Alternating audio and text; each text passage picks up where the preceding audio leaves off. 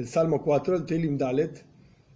Este salmo tiene básicamente dos líneas de interpretación. Una es, como dice Rashi, uno de los principales comentaristas, y otro es el Radak, David Kimchi, en el sur de Francia, año 1100 aproximadamente.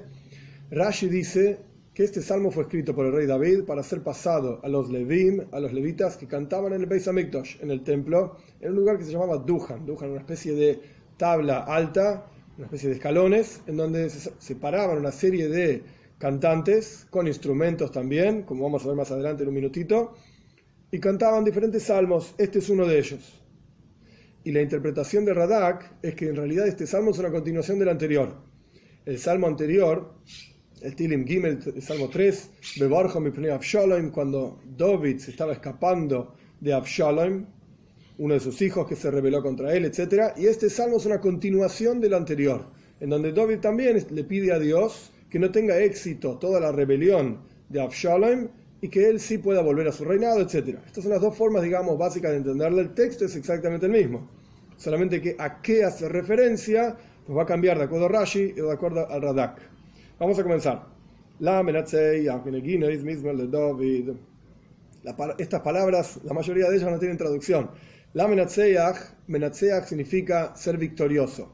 Pero en el contexto en el que estamos estudiando, Teilim en Salmos, es como, es como si fuese el director del coro. Había, como dije antes, un coro de Levim, de levitas en el templo, etcétera, cantaban, y se llama Nitzuach, que significa victoria, porque ellos se esforzaban como una persona que pelea por una avoida, por un trabajo determinado y, lo hace con mucho esfuerzo. Esto se llama Nitzuach, se llama ser victorioso en el servicio a Dios. La Menatzeach era el que guiaba a todos estos que trabajaban en el templo, cantando, etcétera, etcétera. Esto era la avoida, este era el trabajo de ellos específicamente. Los Levim tenían otros trabajos también, como abrir y cerrar puertas, limpiar, pero este era el trabajo de cánticos que estamos estudiando en los Teilim. Bineginois, la mayoría de los comentaristas dicen que esto se trata de un instrumento. No sabemos cómo era el instrumento, pero con este instrumento debe ser cantado y tocado este salmo. Mismo le David, un cántico para David.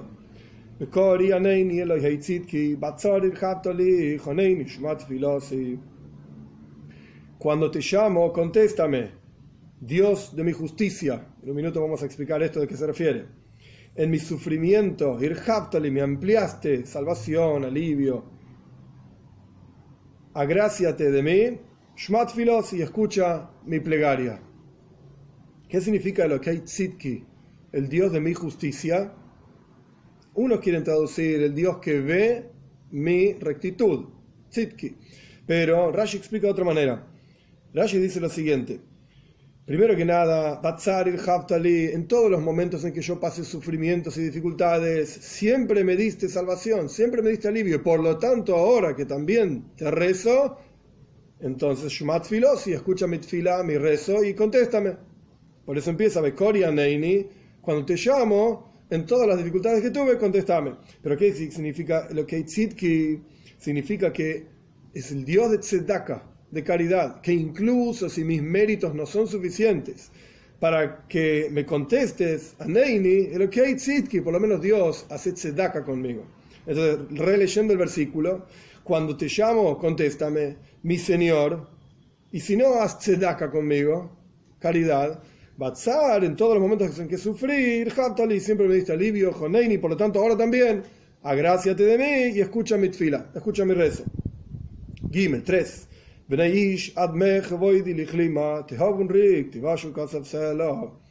Los hijos del hombre, seres humanos, personas, que de acuerdo al Radak, que estaba hablando de la rebelión de Absalom, esto se trata de todos los personajes que acompañaban a Absalom, hasta cuándo mi gloria, mi ser, va a ser avergonzado. Mi, mi honor va a ser avergonzado. De acuerdo al Radak, esto se refiere a que los hombres de Absalom no lo consideraban a David Amelech como un rey, ni siquiera lo llamaban por su nombre. Ben Ishai le decían, es el hijo de Ishai. le faltaban el respeto y avergonzaban constantemente. ¿Hasta cuándo va a pasar esto? Basta de esto. De acuerdo a Rashi, que es una explicación más amplia, digamos, cualquier sufrimiento, obviamente, en un momento de dolor, la persona pierde un poco su autoestima, por así decir, se siente rebajado, denigrado, etc. ¿Hasta cuándo mi honor va a ser avergonzado? Y ellos aman las, las, cosas vanas, vacías, etc. y buscan constantemente falsedades. De acuerdo a la explicación de Rashi, David Amelech constantemente fue perseguido por Shaul Amelech, por el rey anterior, por diferentes cuestiones, tuvo aliados, tuvo enemigos, incluso tuvo gente que se mostraban como aliados, los Zifim, la gente del lugar de Zif, así se llamaban. A David se mostraban como aliados y después salían corriendo y le decían a Shaul dónde estaba escondido David. Entonces, pues, siempre están buscando falsedades, se muestran de una manera pero son de otra. De acuerdo al Radak, es el mismo asunto, pero simplemente haciendo referencia a otra cosa. Decían que el rey David era descendiente de Rus a que esto es, esto es real, esto es parte del texto, digamos, del libro de Ruth, pero decían que por lo tanto no era un judío y por lo tanto no correspondía que sea rey del pueblo judío.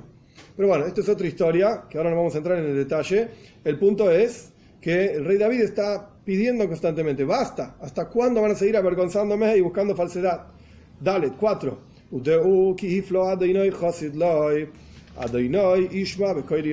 cuatro. Sepan, le dice el rey David, que Dios separó a su Josid, Hifla separó a su Josid, a su piadoso. El concepto de Hasidut, de piedad, en el contexto de los Teilim, en el contexto talmúdico, no tiene que ver con el Baal Shem Tov y la fundación del movimiento hasídico, es otra cuestión. El contexto de un Josid en, este, en estos libros es quien va más allá de la letra de la ley. David hizo más allá de lo que se exigía de él, hizo favores a muchísima gente, más de lo que debía. Entonces, Dios separó, me separó a mí, digamos, dice el rey David, su Josid, su piadoso. Dios escucha cuando yo lo llamo. Por el hecho de que soy piadoso, entonces incluso si no me lo merezco, yo hice más de lo que correspondía, que Dios haga conmigo más de lo que correspondería. 5.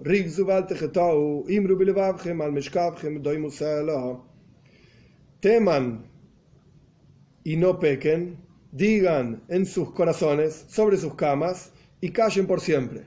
Es un versículo difícil de entender, que en un ratito vamos a ver una explicación de nuestros sabios muy interesante, de cuatro niveles diferentes de servicio a Dios. Pero el punto es, la explicación simple del versículo es, tengan temor de Dios y automáticamente no van a pecar.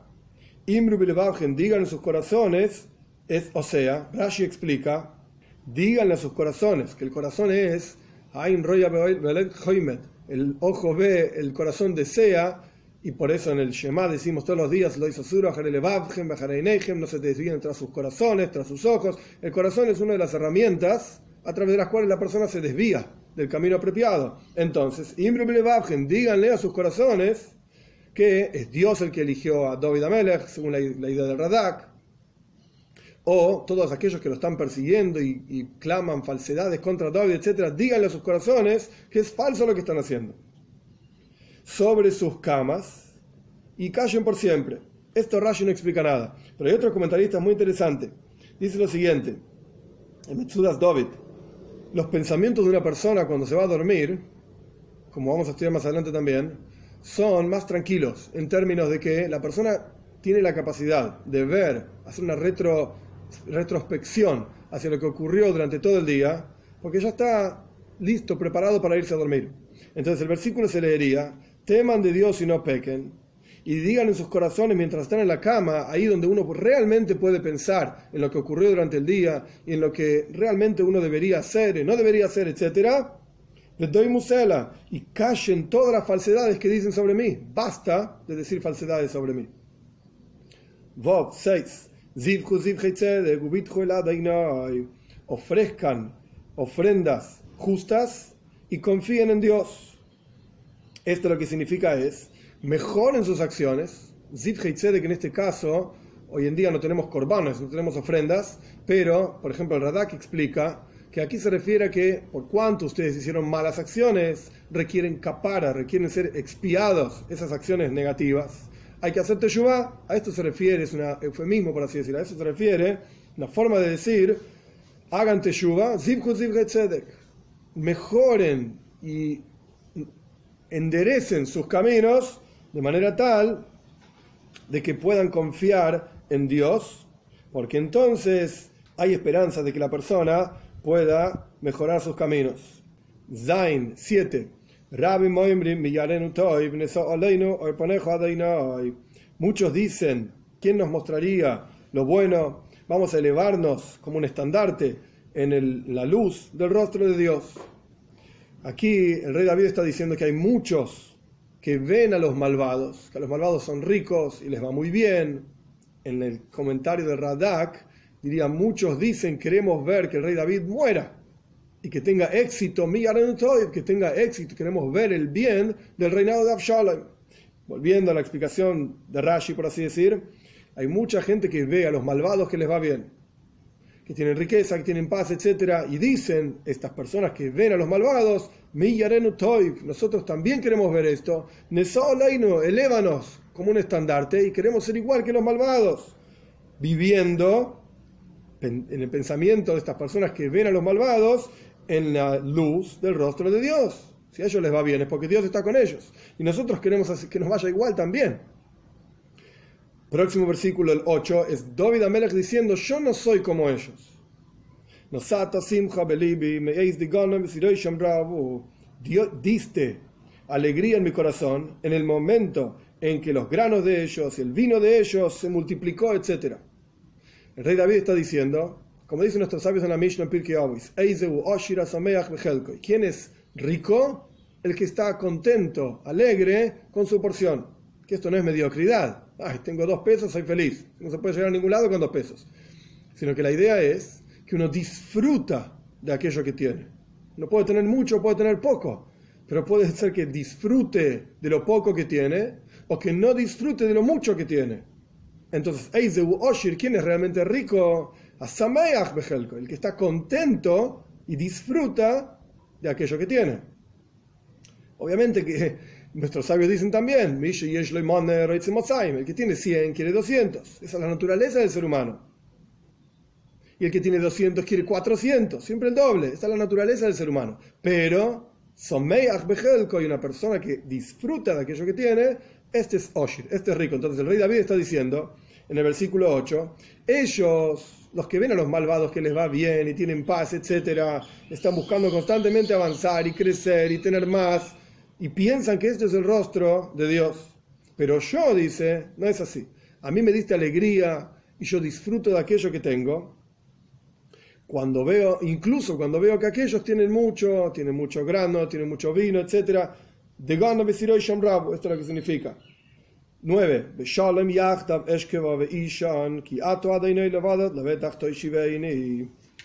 En paz, juntos, o sea, ambas cosas. Voy a acostarme, voy a dormir. Porque una persona que se va a dormir con muchísimas dificultades y preocupaciones, le cuesta dormirse en la práctica a pesar de que está acostado en la cama. Da vuelta para acá, da vuelta para allá. Pero David Amelech no es así. Él se acostaba, Yahdav, juntos, se acostaba y se dormía. ¿Por qué? Porque tú, Dios, solamente, eres el único, lo ve me vas a, asentar con seguridad. O sea, en el, comentario de Radak, me vas a devolver mi reinado, lo vetas con seguridad, con tranquilidad, y voy a seguir siendo el rey. Y en la explicación de Rashi, incluso en las dificultades que tengo, y veo otros que planean falsedades contra mí, y veo y tengo dificultades, y veo que otros ven a los malvados y les va muy bien y a mí no me va tan bien, etcétera, no importa. Yo en paz me acuesto y me duermo, porque confía plenamente en Dios. Y este es, este es digamos, la, traducción y explicación básica del Salmo.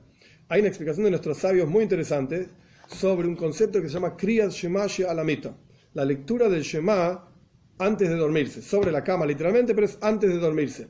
Y se aprende de diferentes lugares de este, de este salmo. En el versículo 5 dijimos,